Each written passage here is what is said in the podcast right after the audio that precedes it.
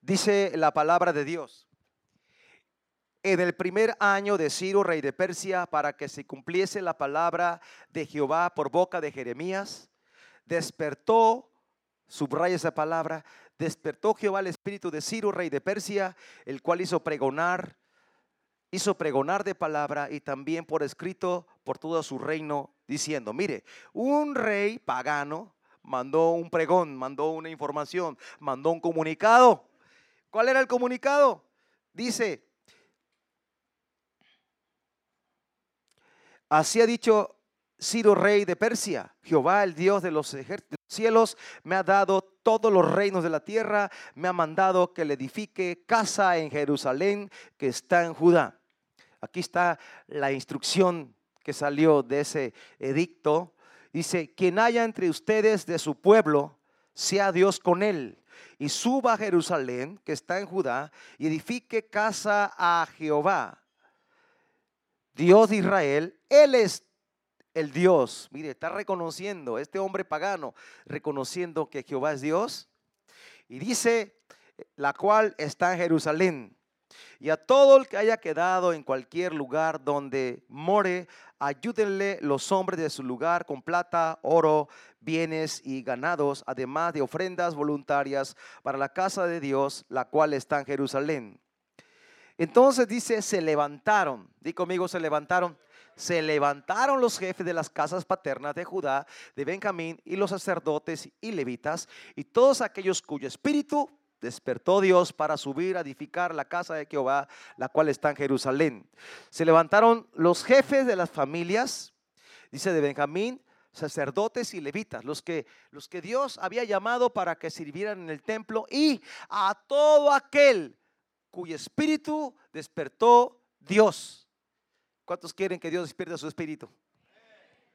Yo necesito que Dios me despierte. Yo necesito que Dios me avive para que yo esté en sintonía con su llamado. Y dice que despertó Dios al pueblo, a los líderes. Fíjese, despertó a un gobernante que era pagano y reconoce a Dios. Él es Dios, dice, Él es, él es Dios. Y, todo el pueblo de Israel, vayan, reedifiquen el templo, los levitas, sacerdotes. Usted sabe, los levitas tenían que estar ahí porque ellos son los, eran los encargados de ministrar en el templo, según la ley de Moisés. Nada más ellos.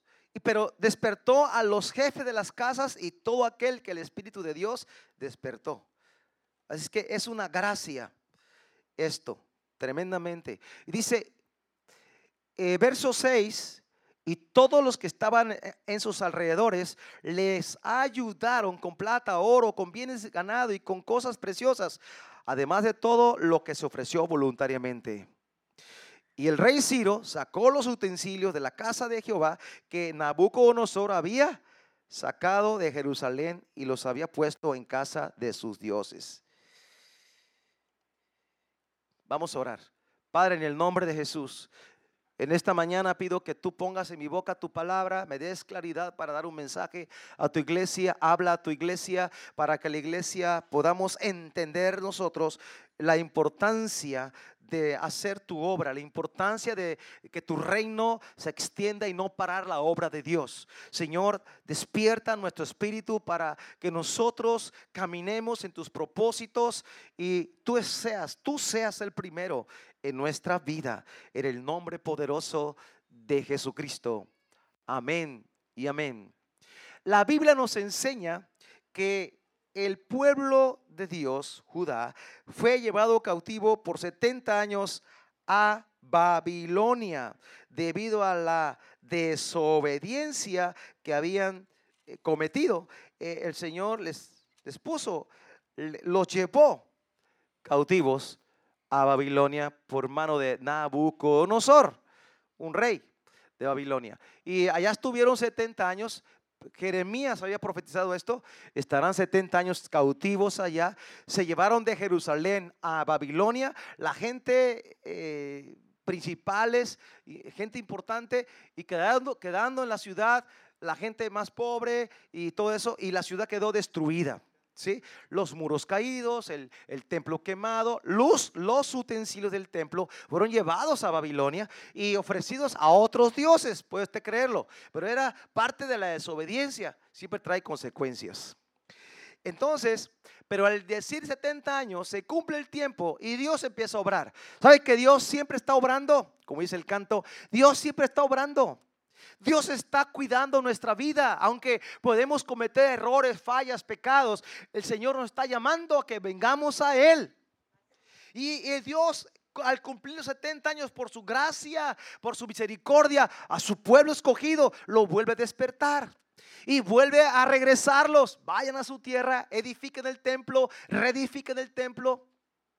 Por otro lado, Nehemías reedifica los muros, pero es un trabajo en conjunto. Pero Dios empieza a moverse. Dios está moviendo nosotros. Amén. Dios está moviendo. Ciro, rey de Persia, era un pagano. Mas sin embargo, Dios lo usó. Y dice la palabra, se levantaron los jefes de las casas paternas de Judá, de Benjamín, para trabajar. Dios está llamando que nos levantemos para trabajar en su obra, en su reino. Sí, y dice que los utensilios fueron regresados nuevamente a Jerusalén.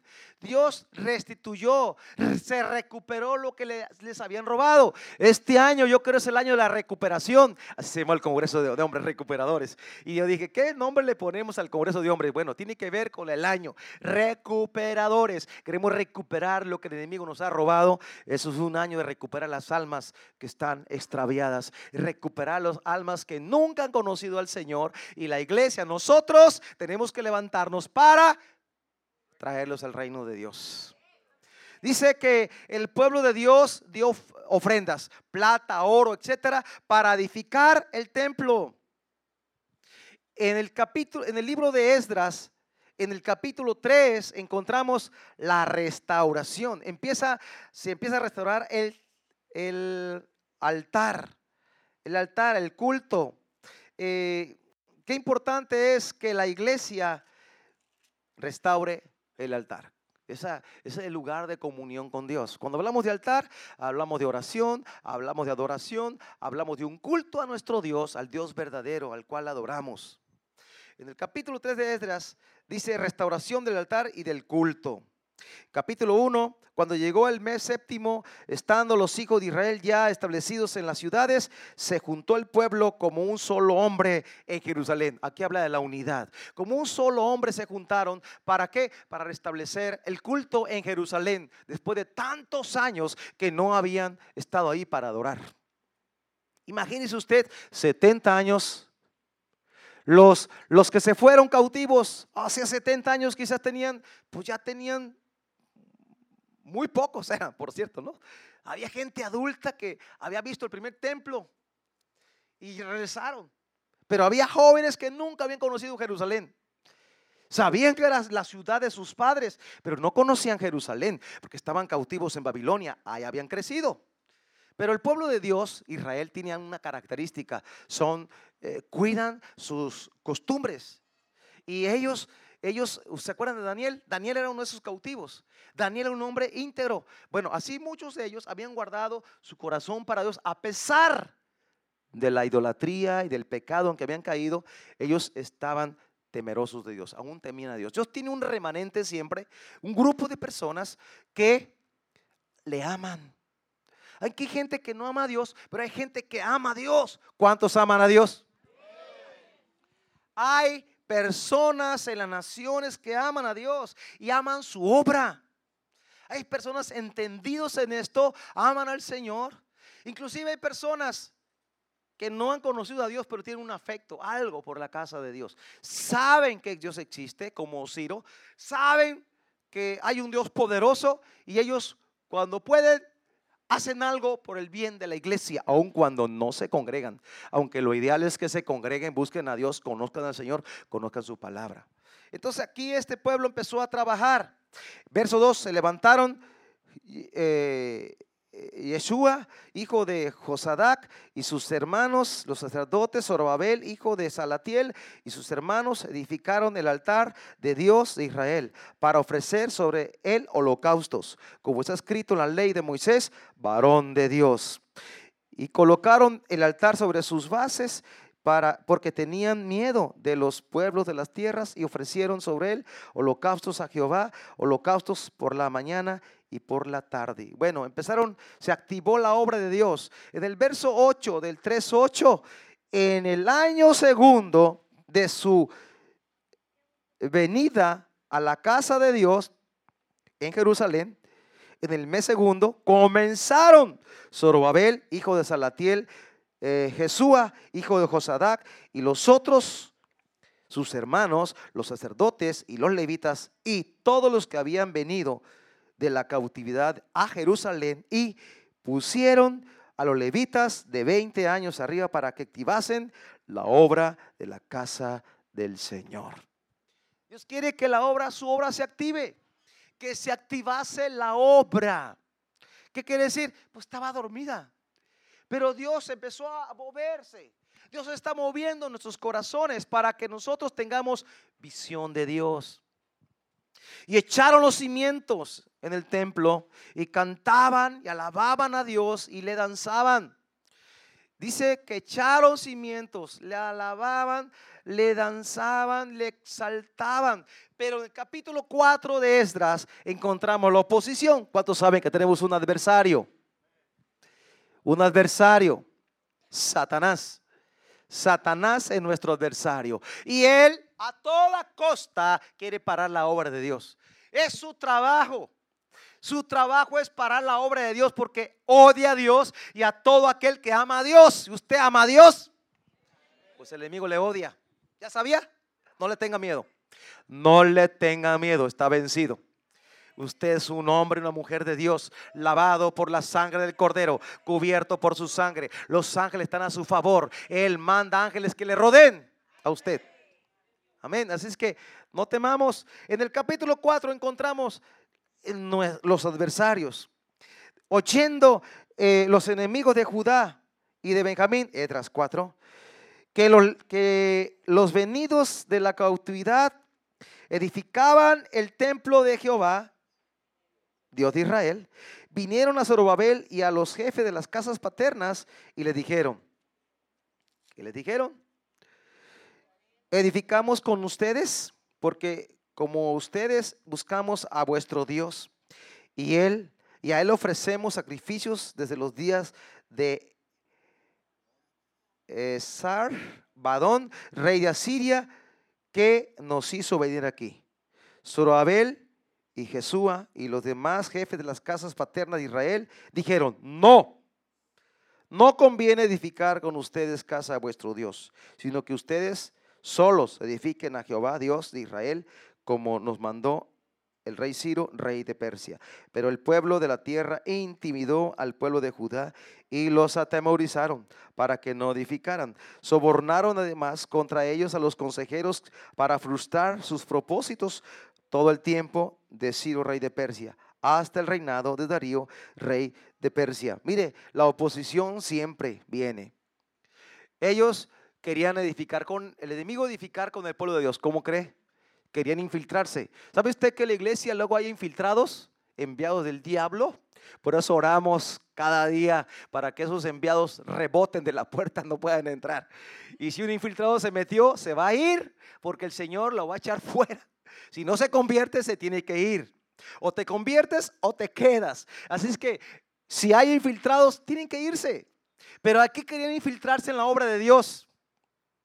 Querían infiltrarse. Tenemos ataques externos, Sabemos bien del enemigo externo, pero lo más terrible es cuando el enemigo se mete a la casa y de adentro empieza a trabajar. Es como cuando un virus está en el cuerpo y no lo, no lo encuentras, no lo encuentras, te está dañando y no lo encuentras. Es un enemigo que está adentro, eso es terrible. Hay que identificarlo y eso cuesta. Nosotros como iglesia requerimos tener discernimiento de espíritus para discernir cuando alguna persona está bajo la influencia del diablo y quiere dañar la iglesia. Se oye feo, ¿verdad? Pero así es. Lo tengo que decir. Está en la Biblia, mire. Se les metieron. Queremos edificar con ustedes. Nada, lo que quieres es hacerme daño. El pueblo de Dios se intimidó. Hay algo que tenemos todos, se llama temor, miedo a veces. Pues se intimidaron. No, ya no vamos a edificar. los desalentaron, los desanimaron. ¿Y qué pasó? Y hasta sobornaron a los consejeros. Mira, ¿cuánto quieres para que tú me desanimes la gente? ¿Usted cree que el enemigo no hace eso? Que va y habla a la gente, oye, mira, ya viste, está la iglesia, no, no, no, esto lo otro. Ni les consta y están inventando porque son enviados del diablo. A veces ni saben. O quién sabe si sepan, a lo mejor si saben, andan en la carne. Y hablan contra la obra de Dios y no saben que están contra Dios. Qué terrible, ¿no? Cuando hay personas que han conocido a Dios y aún hablan contra la obra de Dios y no se dan cuenta que están hablando contra el cuerpo de Cristo. O sea, que si yo, si Jesús es la cabeza de la iglesia y alguien habla contra el cuerpo de Cristo, pues está hablando contra Cristo. Así se acuerdan que el Señor le dijo a, Saulo de Tarso, Saulo, Saulo, ¿por qué me persigues? Porque Saulo persigue a la iglesia y la iglesia es el cuerpo de Cristo. En el capítulo 4, 24, la obra quedó suspendida. El enemigo logró algo. Entonces dice eh, Etras 4, 24 cesó la obra de la casa de Dios que estaba en Jerusalén y quedó suspendida hasta el año segundo del reinado de Darío, rey de Persia. Híjole, sí logró el enemigo detener la obra un tiempo. En una batalla todos salimos a veces raspaditos. Usted va a la guerra, no espere volver quizás muy entero. Quizás traiga una, una rosadita, que traiga algo donde el enemigo le alcanzó a dar. ¿Sí? pero usted sigue peleando. Me gusta mucho lo que dice la escritura, el libro de jueces, cuando Gedeón, peleó, dice, cansado, pero persiguiendo. Es decir, a veces es cansado, es difícil, es agotador eh, trabajar en la obra de Dios porque hay una guerra espiritual, pero a veces sentimos que estamos cansados, pero yo digo, Agarro ese pasaje, cansado pero persiguiendo. No voy a meter reversa, yo voy a seguir adelante. Aunque esté cansado, voy a perseguir a mis enemigos porque Dios nos dio la victoria ya. Pero ¿sabe qué requerimos? Perseverar. Persistencia en la obra de Dios. Y luego vamos al libro de Ageo. ¿Qué pasó en el libro de Ageo? Bueno, Dios siempre levanta profetas. Dios levanta al profeta Geo para motivar la iglesia, bueno, el pueblo de Dios. Ey, ey, ¿por qué pararon la obra? ¿Por qué? ¿Por qué? Vamos al libro de Ageo capítulo 1.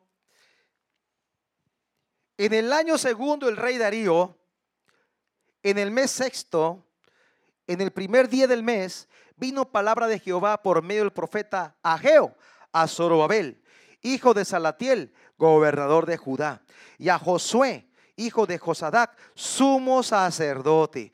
El Señor trajo una palabra a, un, a una autoridad, a un gobernador, que era obviamente el pueblo de Dios, y al sumo sacerdote, que era Josué. No es Josué el de Moisés, es otro Josué.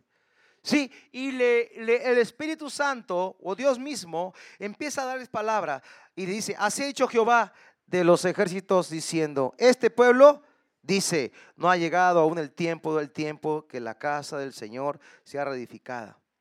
Se, se, excusaban de esta manera, no es el tiempo aún. Dice, entonces vino palabra de Jehová por medio del profeta Ageo diciendo, es para ustedes tiempo para ustedes de habitar en sus casas artesonadas y esta casa esté desierta. Viene una reflexión, es una pregunta. ¿A poco es tiempo entonces que estén edificando sus casas y que la casa de Dios esté desierta? Dios empieza a reprenderles, a decirles, dicen ustedes que no es tiempo de edificar. A veces decimos, usted ha escuchado personas que dicen, no es, no es el tiempo todavía. Oye, ven a la iglesia, no es el tiempo todavía. No, todavía falta. ¿Qué esperas? ¿Qué esperas? ¿Que Dios te lleve al fondo para que tú levantes la mirada al cielo? ¿O qué estás esperando? No, no es el tiempo todavía. No, y si Jesús viene esta noche y tú estás fuera de, del lugar porque para ti no era el tiempo, te vas a quedar. Es el tiempo ya de que te acerques al Señor. Es el tiempo de que nosotros edifiquemos la obra de Dios. Dice, no es el momento apropiado, dice esta versión. Este pueblo alega que todavía no es el momento apropiado para ir a reconstruir la casa del Señor. Pues si Dios ya había mandado la orden, ¿por qué tenemos que contradecir la orden de Dios? Si Dios despertó a un pagano llamado Ciro, hey, pueblo de Dios, vayan a reconstruir su templo. sacerdotes y levitas, ustedes van primero. Y lo demás, todo aquel que, que Dios le despertó el corazón, vayan con ellos. Los jefes de las casas, vayan, vayan, reedifiquen el templo. Y ahora dicen, pararon la obra, se intimidaron, dice, bueno, no es el tiempo de edificar, vamos a enfocarnos en nuestras propias casas. Entonces empezaron a trabajar en sus casas artesonadas. ¿Qué quiere decir? Que metieron arte a sus casas, se enfocaron en sus casas, a trabajar duro en sus casas, pero olvidaron la obra de Dios, que es, según veo en la escritura, una prioridad. Tener un templo donde congregarse, donde ofrecer sacrificios, según la ley de Moisés, donde la gente es justificada, donde la gente iba a entregar, a ofrecer y también a ser limpiados de sus pecados, aún en la ley, pues con sacrificios ofreciendo animales.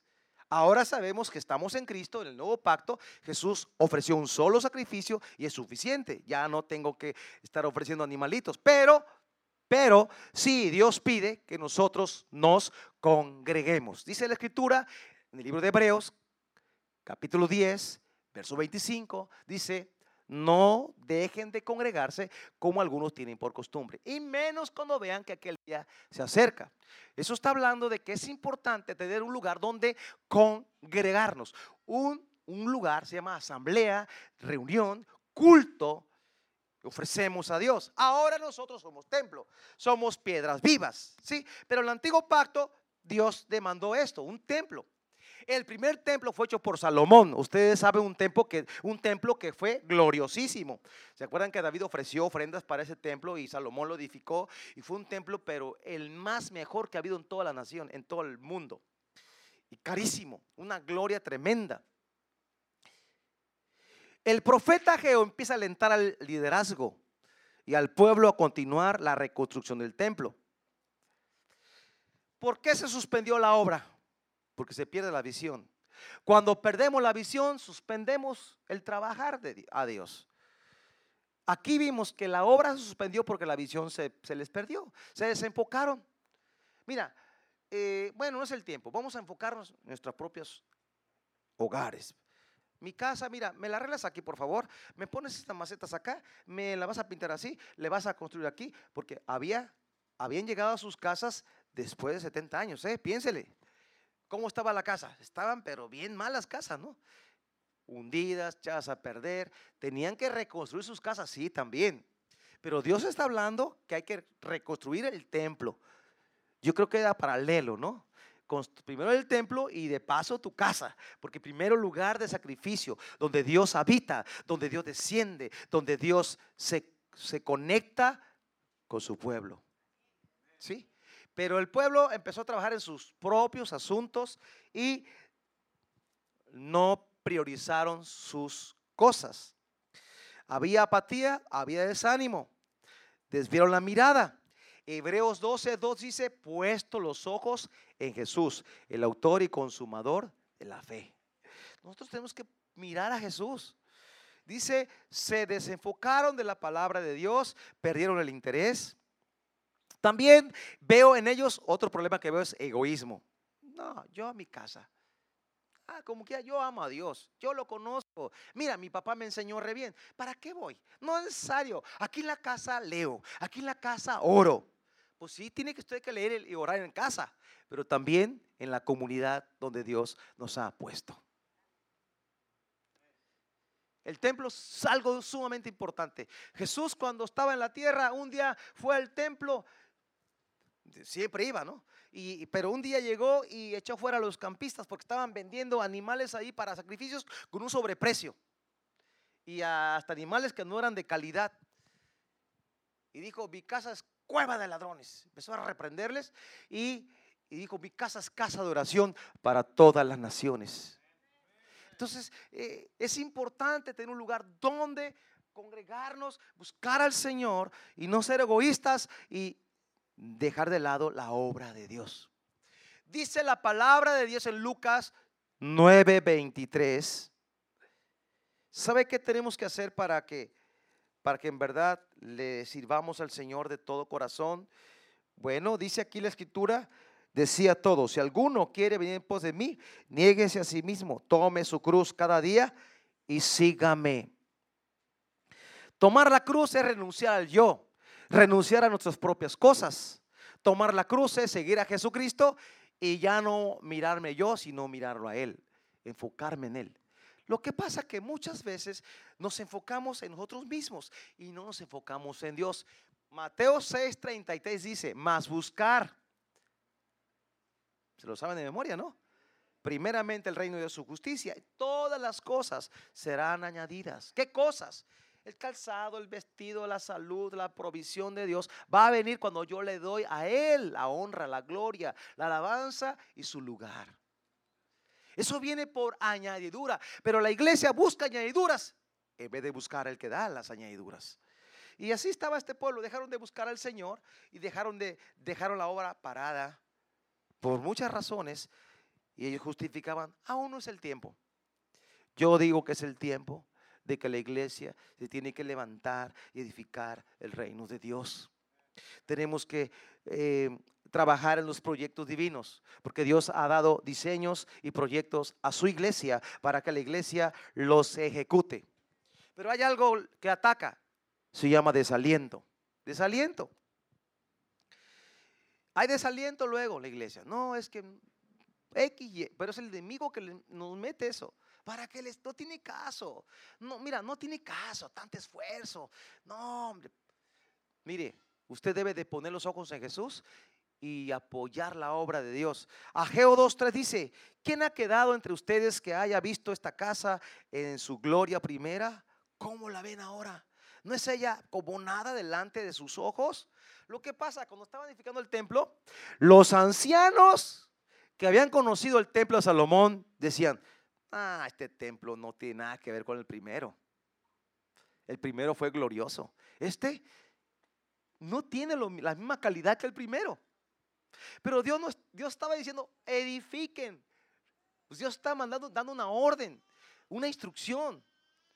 Y ellos los ancianos desalentaron los jóvenes. Y los jóvenes estaban gozosos porque nunca habían visto un templo, estaban en, su ciudad eh, de origen y alababan a Dios. Qué hermoso, estamos en nuestra casa en Jerusalén, vamos a edificar el templo. Ellos nunca habían visto el templo de Salomón. Y los ancianos decían, híjole, si hubieras conocido el primer templo fue glorioso. No más que lo destruyeron por, por ser desobedientes, ¿no? Pero, pero entonces ellos, los ancianos, desalentaron a algunos menospreciaron la obra, compararon el templo. Qué importante es que nosotros animemos a los demás, no desanimarlos. Oye, no, ¿para qué? No, si usted, como dice, Jesús reprendía a los fariseos, ni hacen ni dejan hacer. Es decir, si nosotros hemos dispuesto nuestro corazón para servir y para la obra de Dios y impulsar la obra, hágalo y motive a otros. Pero si usted está desalentado, no desaliente a otros. Porque Dios a cada uno le, va a pedir cuentas. Mire, tenemos que trabajar para su obra. Su obra. Voy a leer un poquito aquí eh, en el libro de Ageo. El tiempo se me va. Ya me lo suena esta cosa. Dice en el capítulo 1. Mire qué pasa cuando no buscamos a Dios. Es importante que le lea esto. El verso 5 eh, Ageo 1.5. Pues así ha dicho Jehová de los ejércitos, meditad bien sobre sus caminos. O sea, Ageo empezó a, decirles, ustedes para la obra, mediten en sus caminos, mediten. Siembran mucho, fíjese bien. A ver, revisa tu vida. Siembras mucho y recoges poco. Comes y no te sacias. Bebes y no quedas satisfecho. Os vistes y no se calientas. Y el que trabaja en jornal recibe su jornal en saco roto. O sea, es como, échale lana aquí, se le sale todo. No le rendía el dinero. ¿Por qué? Medita por qué. Le está diciendo. Así ha hecho Jehová de los ejércitos. Medita sobre sus caminos. Otra vez repite la palabra meditar. Suban al monte, suban al monte. Busquen la presencia de Dios. Dice, tragan madera, reedificar la casa y pondré en ella mi voluntad. Seré glorificado, ha dicho Jehová. Buscan mucho, hayan poco. Encierran en casa y yo lo disiparé en un soplo. Porque dice Jehová de los ejércitos, por cuanto mi casa está desierta y cada uno de ustedes corre a su propia casa. Le está haciendo una reflexión. Mediten en sus caminos. Lo está, lo está haciendo que revises tu corazón. A ver, ¿qué estás haciendo? Siembras mucho, cosechas poco. ¿Por qué? Porque me has dejado de un lado. Porque si Él es primero, Él nos va a bendecir. Hay bendición en darle a Dios lo primero. Una bendición que nadie te la puede quitar. Por eso se detuvo de los cielos sobre ustedes la lluvia y la tierra detuvo sus frutos. La consecuencia, sequía. Cuando dejamos de lado la obra de Dios, viene sequía a nuestras vidas y viene pobreza y viene miseria. Lo contrario, cuando le servimos, cuando le buscamos, Dios va a bendecirnos. Dios va a estar con nosotros. Y sobre todo, vamos a alegrar el corazón de Dios. Dice, llamé a la sequía sobre esta tierra y sobre los montes, sobre el trigo, sobre el vino, sobre el aceite, sobre todo lo que la tierra produce, sobre los hombres, sobre las bestias, sobre todo trabajo de manos. Y oyó Zorababel, hijo de Salatiel y Josué, hijo de Josadac, sumo sacerdote y todo el pueblo, y el resto del pueblo la voz de Jehová su Dios y las palabras del profeta Geo, como le había enviado Jehová su Dios, y temió el pueblo delante de Jehová. Entonces Ageo, enviado del Señor, habló por mandato de Jehová al pueblo diciendo, yo estoy con ustedes, dice el Señor. Yo estoy con ustedes. O sea, ¿qué les va a faltar? Nada. Y luego dice, y despertó Jehová el espíritu de Zorobabel, Salatiel, gobernador de Judá, el espíritu de Josué, hijo de Josadac, sumo sacerdote, y el espíritu de todo el pueblo, y vinieron y trabajaron en la casa de Jehová de los ejércitos, su Dios, en el día 24 del mes sexto, en el segundo año del rey Darío. Se activaron, gracias a Dios por ello. Pero Dios envió un mensajero, un profeta que les removiera, que despertara. Y Dios tiene su palabra para que nos despierte. Tiene su espíritu que nos habla. ¿A cuántos Dios les habla? Hace 21 días o 15 días creo compartir del vigía, del ser vigía. Dios nos va a despertar. Dios está moviendo las aguas. Eso me gusta cuando Dios agita las aguas porque empieza a mover la iglesia. Cuando Dios incomoda a la iglesia, le, mueve el tapete, ¿qué hacemos? Nos ponemos a orar, nos despierta, nos, nos pone a trabajar en su obra. Pero cuando estamos bien cómodos, cada quien en sus asuntos, la iglesia, pues ahí va, ahí va, ahí va. No, Dios quiere que su obra crezca, que tengamos visión, que tengamos proyectos, diseños de Dios. ¿Para qué? Para que su reino se extienda hasta lo último de la tierra. No buscar a Dios, no edificar su templo trajo consecuencias, ya leí. Sequía, pobreza, miseria, eh, el, jornal o el salario que hayan saco roto. O sea, se perdían. Entonces, ¿qué se requiere hacer? Tomar prioridades. Yo debo de, dar, de priorizar. Número uno, sube al monte, hijo. Sube al monte y suban al monte, traigan madera, edifiquen la casa. Y Mateo 6:33, ahí dice, buscar primero su reino. Subamos, buscamos su presencia, Dios es primero. Dios es primero. Repite conmigo, Dios es primero.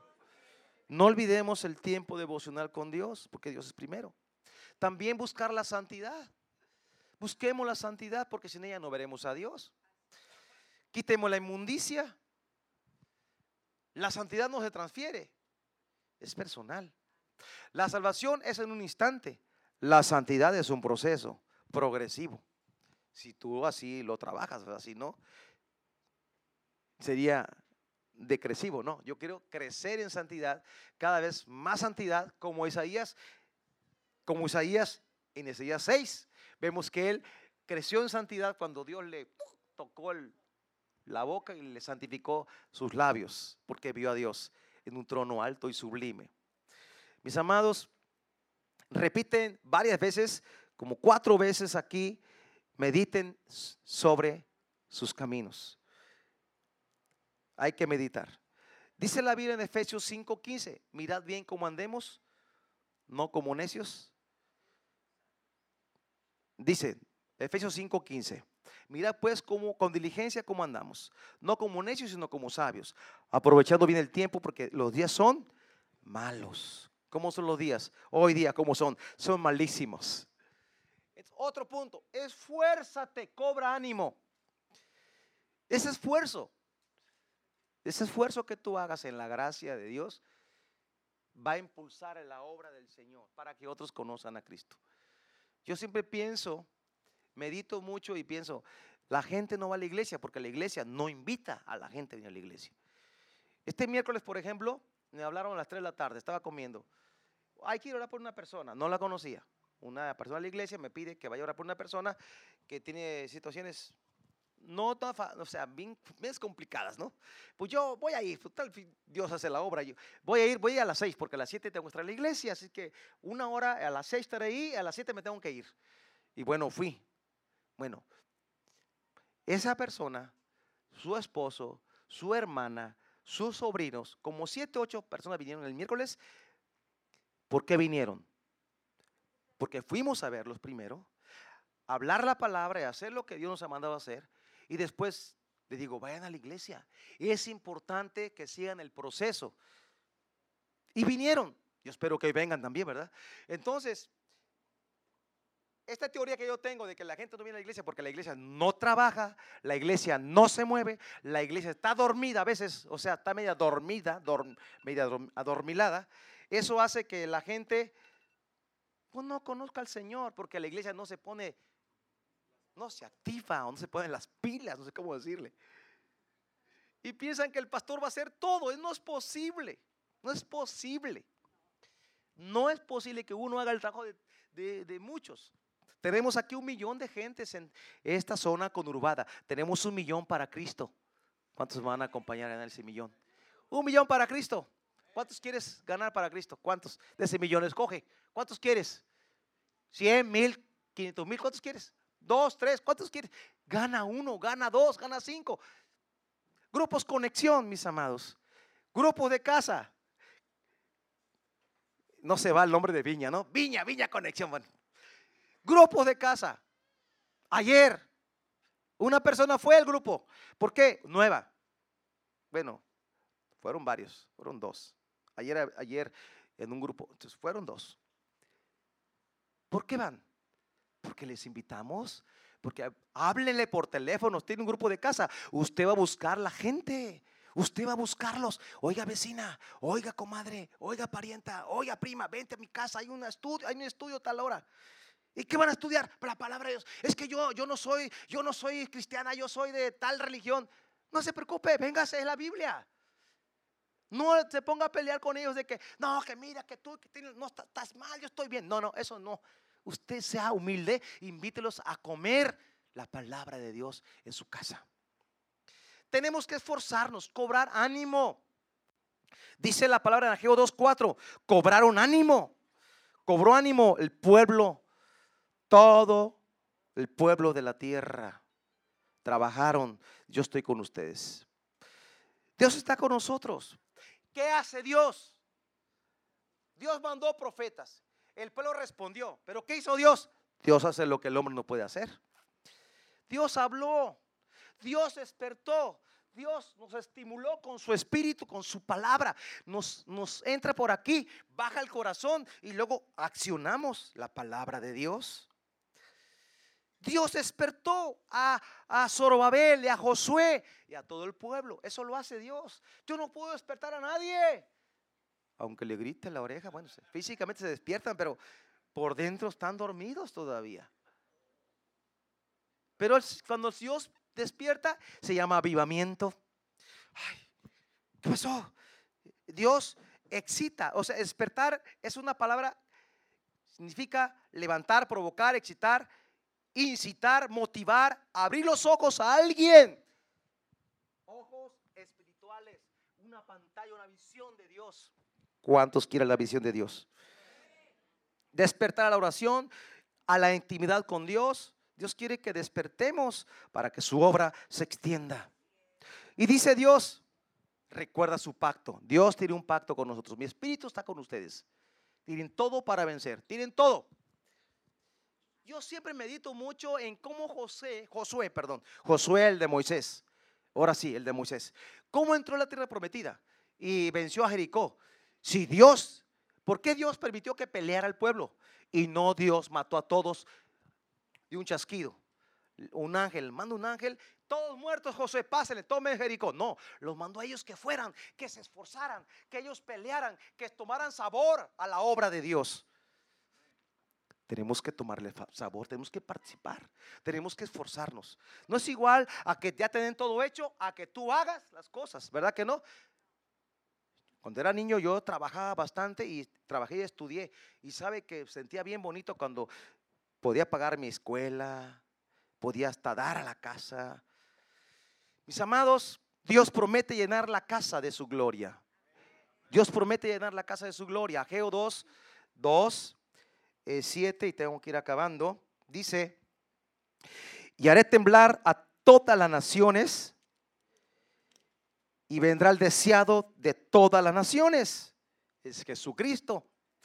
Dice, y llenaré de gloria esta casa, ha dicho Jehová de los ejércitos. Llenaré de gloria esta casa. Miren, ellos se quejaban, es que este templo no es como el primero. Espérame. Pero la gloria postrera, esta casa será mayor, mayor que la primera. ¿Sabe quién vino a ese templo? Jesucristo. Jesucristo fue ese templo. La gloria que viene es mayor. Tendrán al deseado de las naciones. Es Jesucristo. Ese templo fue el segundo templo. También lo destruyeron, ¿verdad? Pero Jesús estuvo ahí. Jesús estuvo ahí. Jesús está aquí. ¿Dónde está? Está aquí en nosotros. Y dice que haré temblar, dice, haré temblar las naciones. Dice el verso 8, Mía la plata, mío es el oro, dice Jehová de los ejércitos, la gloria postrera de esta casa será aún mayor que la primera, ha dicho Jehová de los ejércitos. Y daré paz en este lugar, dice Jehová de los ejércitos. Qué hermoso es Dios. Y sigue hablando aquí en el capítulo, mediten en sus caminos, mediten sus caminos, mediten. Y esa gloria postrará, esa presencia de Dios en nosotros es Maravilloso. Ahora Él habita en nuestro corazón. Ahora somos templo de Dios. Él mora en nuestros corazones. ¿Dónde mora Dios? Mis amados, concluimos. Efesios, perdón, Filipenses 1:6. Estamos persuadidos de que el que comenzó en ustedes la buena obra, la perfeccionará hasta el día de Jesucristo. El Señor es el alfarero, está trabajando en su iglesia. Jeremías 18:6 dice que Él es el alfarero. Así es que vamos a confiar en Dios. Ahora, 1 Pedro 2:5 dice que somos piedras vivas. Dice, ustedes también como piedras vivas sean edificados como casa espiritual y sacerdocio santo para ofrecer sacrificios espirituales aceptables a Dios por medio de Jesucristo. Así que hoy nosotros podemos ofrecer sacrificios espirituales aceptables a Dios por medio de Jesucristo. Padre, te damos gracias por tu palabra, Señor.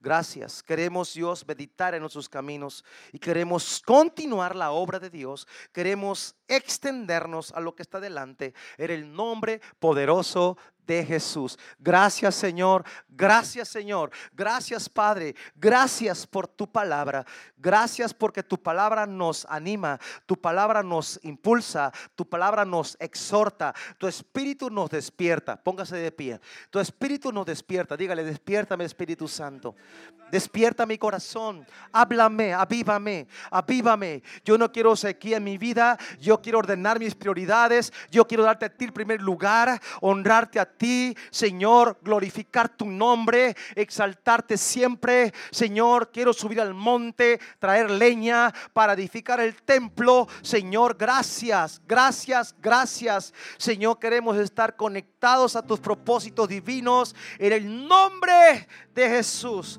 Gracias Señor, gracias Cristo, gracias Señor. Aleluya. Dile un fuerte aplauso al Señor. Aleluya. Aleluya.